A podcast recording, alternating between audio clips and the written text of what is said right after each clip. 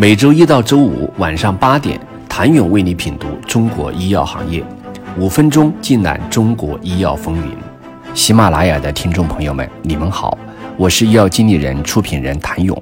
出海无疑已成为中国创新药企当下的潮流，越来越多的创新药企正以集团军的方式纷纷走出国门，驶向全球化深海。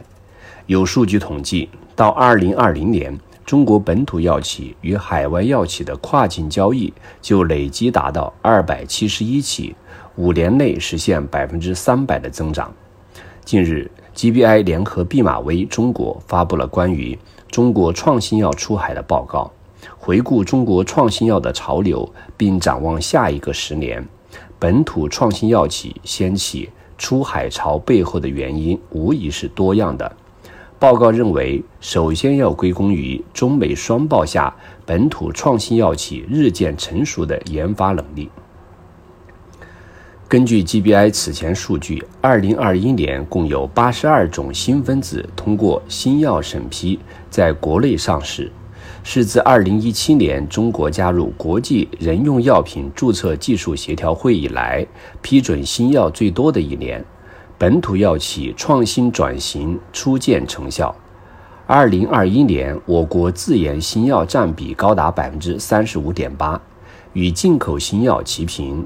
研发创新能力的提升，推高了海外交易的数量和规模。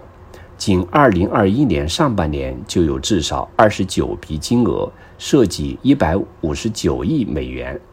这意味着这些企业仅凭尚未上市的创新药。就已从海外赚回一百多亿人民币，而买单者中不乏诺华、艾伯维、罗氏、辉瑞等全球知名制药企业。其次，政策和竞争压力下，价格与产品的双内卷，倒逼创新药企选择出海。自二零一六年以来，医保谈判成为我国医保控费的重要利器。二零二一年谈判新增药品平均降幅百分之六十一点七一，创历史新高，最大降幅高达百分之九十三点九七。除此之外，在新增西药中，国产新药数量三十八个，也首次超过了进口新药二十五个。根据 GBI 统计，随着医保谈判的常态化，新增药品从获批到准入的时间间隔越来越短。且新药的覆盖比重逐渐加大。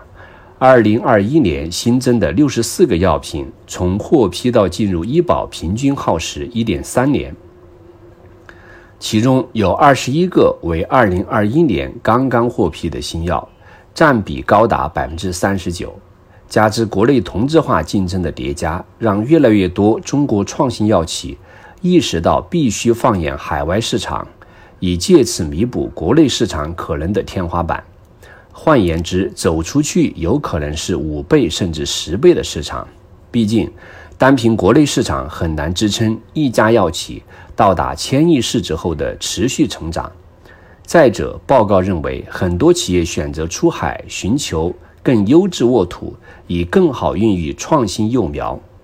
一方面，美国的医疗保险福利相对更好。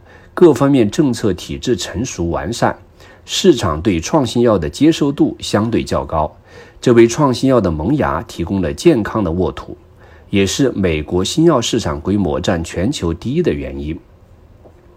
另一方面，美国的药品定价空间足够宽松，只要创新药具有足够竞争力，通常能得到比其他地区更高的定价。除此之外，完善的数据保护、专利连接制度等，给予药品更长的专利保护和市场独占期，为创新药的蓬勃发展修筑了坚固的市场竞争壁垒。当然，出海也是中国创新药企对投资者承诺的兑现。报告指出，一款新药即便度过了十二到十五年的高风险研发阶段，在国内上市后，很难逃脱国内回报空间不断遭受挤压的命运。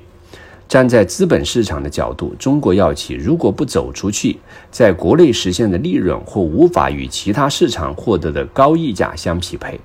同时，从长远来看，出海也是本土药企未来能够在全球药物创新中拥有话语权的关键所在。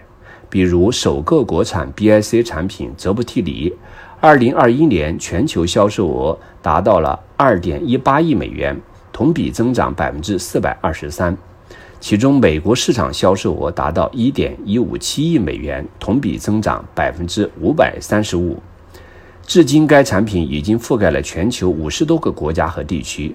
中国创新药出海潮背后的原因是什么？会遇到哪些问题和挑战？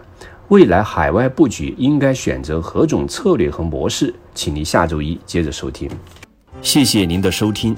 想了解更多最新鲜的行业资讯、市场动态、政策分析，请扫描二维码或添加医药经理人微信公众号“医药经理人”——医药行业的新闻与资源中心。